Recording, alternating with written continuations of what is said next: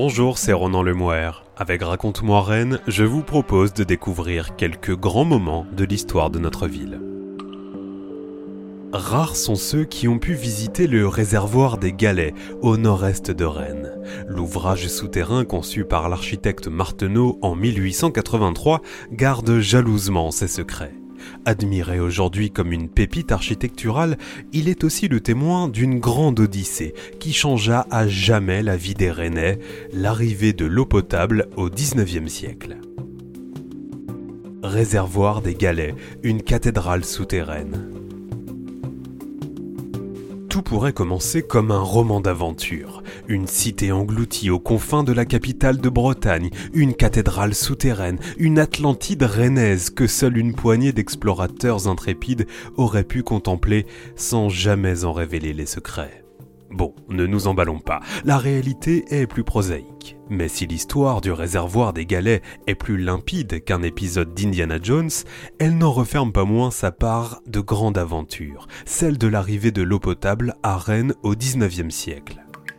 Si l'on veut vraiment retourner à la source, il faut remonter à l'an 1493 pour dénicher les traces du premier réseau d'eau à Rennes. C'est à travers des conduites en bois et en poterie que l'eau cheminait depuis Saint-Grégoire pour desservir 15 points d'alimentation à Rennes. Le débit est alors très faible et les vols sont nombreux le long du parcours. Et le grand incendie de 1720, encore lui, viendra tarir définitivement cette maigre source en détruisant le réseau.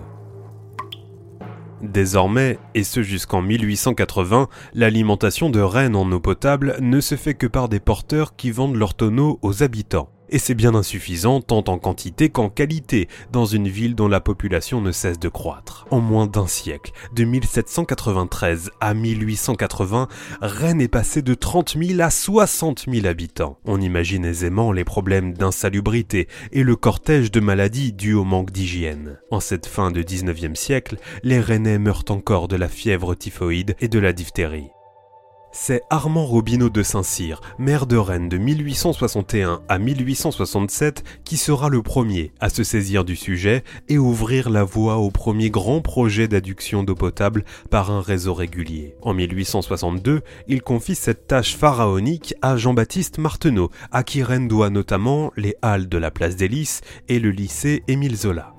Le jeune architecte se montre d'abord réticent et il faut à Robineau de Saint-Cyr trouver les bons mots pour le convaincre, comme le rapporte le journal L'Ouest éclair dans son édition du 24 septembre 1928. Je compte sur vous, Marteneau, pour nous donner cette eau indispensable. Je sais bien que vous allez me répondre que vous n'êtes pas venu à Rennes pour cela, que c'est là un travail d'ingénieur, que ce n'est pas votre affaire. J'ai quand même confiance en vous, en votre compétence. Bien plus, j'ai le pressentiment que la gloire de résoudre ce problème vous est réservée. À l'œuvre donc et le quotidien de conclure Monsieur Robineau de Saint-Cyr ne s'était pas trompé. Monsieur Marteneau se mit à l'œuvre et vingt ans après, le problème était résolu. Rennes possédait un des services d'eau comme peu de villes de France pouvaient se vanter d'en posséder un. Mais si c'est Robineau de Saint-Cyr qui ouvre les vannes, c'est sous le mandat de son successeur, Edgar le Bastard, que va se concrétiser le projet. L'idée de Martineau? Capter l'eau de la Loisance et de la Minette à 40 km de Rennes, deux cours d'eau qui arrosent Fougères et l'acheminer via un gigantesque aqueduc. Le précieux liquide y est d'une qualité exceptionnelle, propre, moins pollué que la Vilaine, bordée par des tanneries, et naturellement filtré par un sol de granit.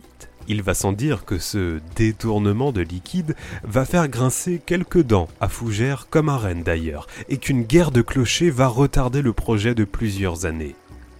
Ainsi, depuis l'appel d'offres lancé par Le Bastard en 1870, de l'eau va couler sous les ponts, et le décret d'utilité publique autorisant le captage n'est publié qu'en 1879. Les travaux vont enfin pouvoir commencer en juin 1880.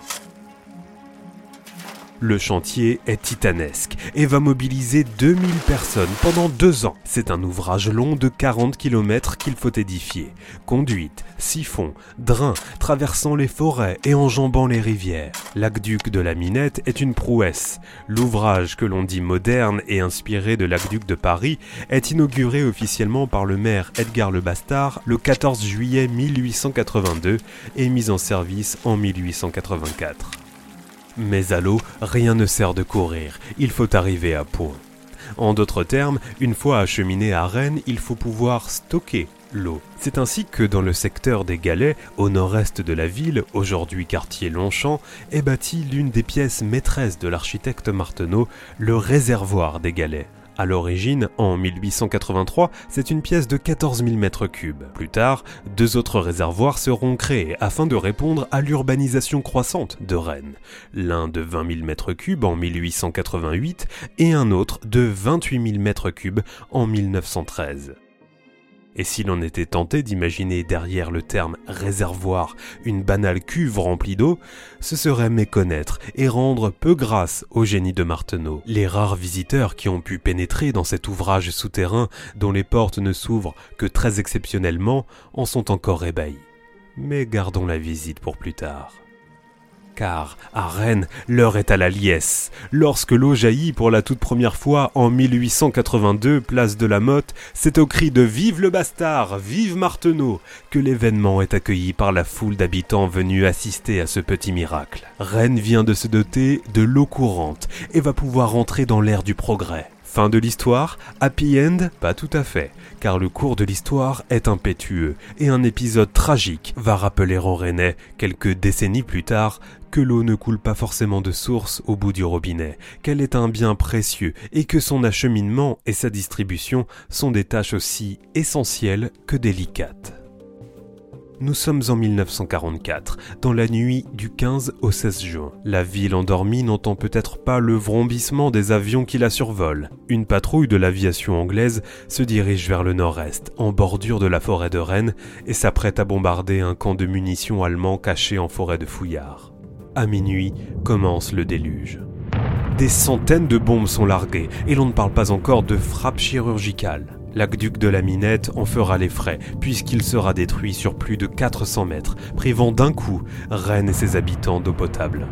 En ville, c'est le branle-bas de combat. Les 40 000 mètres cubes stockés alors dans le réservoir des galets ne tiendront pas longtemps. Il faut agir vite. Le maire de l'époque, René Patet, réquisitionne les employés de la voirie et du jardin des plantes ainsi que des cultivateurs pour dégager la conduite, donne l'ordre de ne lutter contre les incendies à venir que là où l'on pourra pomper l'eau de la Vilaine ou du canal d'Illérance. Le 21 juin, il invite les Rennais à économiser l'eau et à ne pas faire de réserve. Le 22, il demande de faire ouvrir tous les anciens puits fermés situés dans les cours, fait analyser les échantillons qu'on apporte et fait distribuer de l'eau de Javel aux pharmaciens pour que les habitants puissent en disposer gratuitement afin de désinfecter l'eau de leur puits. À partir du 28 juin, l'eau est coupée et rationnée. Des distributions sont organisées à 14 bornes fontaines, à raison d'un seul récipient par personne. Ce n'est que le 30 juin que l'aqueduc de la Minette est réparé et que l'alimentation est enfin rétablie.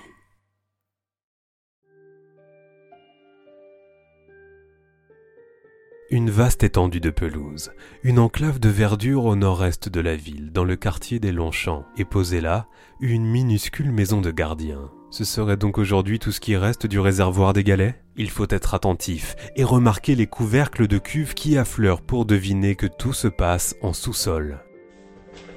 On s'engage alors dans un escalier en colimaçon qui nous fait plonger 7 mètres sous terre. Là, le spectacle qui s'offre à nous est saisissant, inattendu. Nous venons de pénétrer dans une véritable cathédrale souterraine. Imaginez une surface de 3000 mètres carrés, 7 mètres de haut, soutenue par 196 piliers et de belles voûtes symétriques de schiste et de granit. Le tout béni dans un discret halo de lumière dispensé par de petites lucarnes. Impressionnant.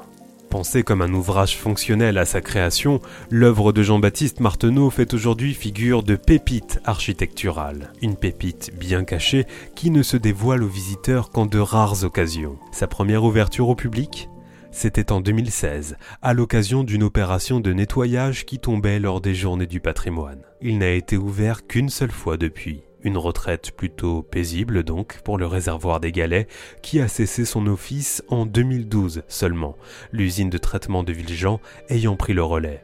L'aqueduc, désaffecté, s'est trouvé lui une nouvelle vocation. Il sert désormais de refuge aux chauves-souris. Alors, bien sûr, le tourbillon du temps, du progrès et le développement de la ville et de sa périphérie ont balayé l'utilité du réservoir des Galets et de l'aqueduc de la Minette. Pour fournir l'eau potable aux 500 000 habitants de Rennes Métropole et de 13 communes voisines, il faut aujourd'hui 50 réservoirs, 7 usines, 12 ressources, barrages, rivières, étangs, puits, forages et 3600 km de réseau. Le réservoir des Galets n'en reste pas moins, en plus de son intérêt architectural, le témoin bien campé sur ses piliers de la fabuleuse odyssée de l'eau à Rennes.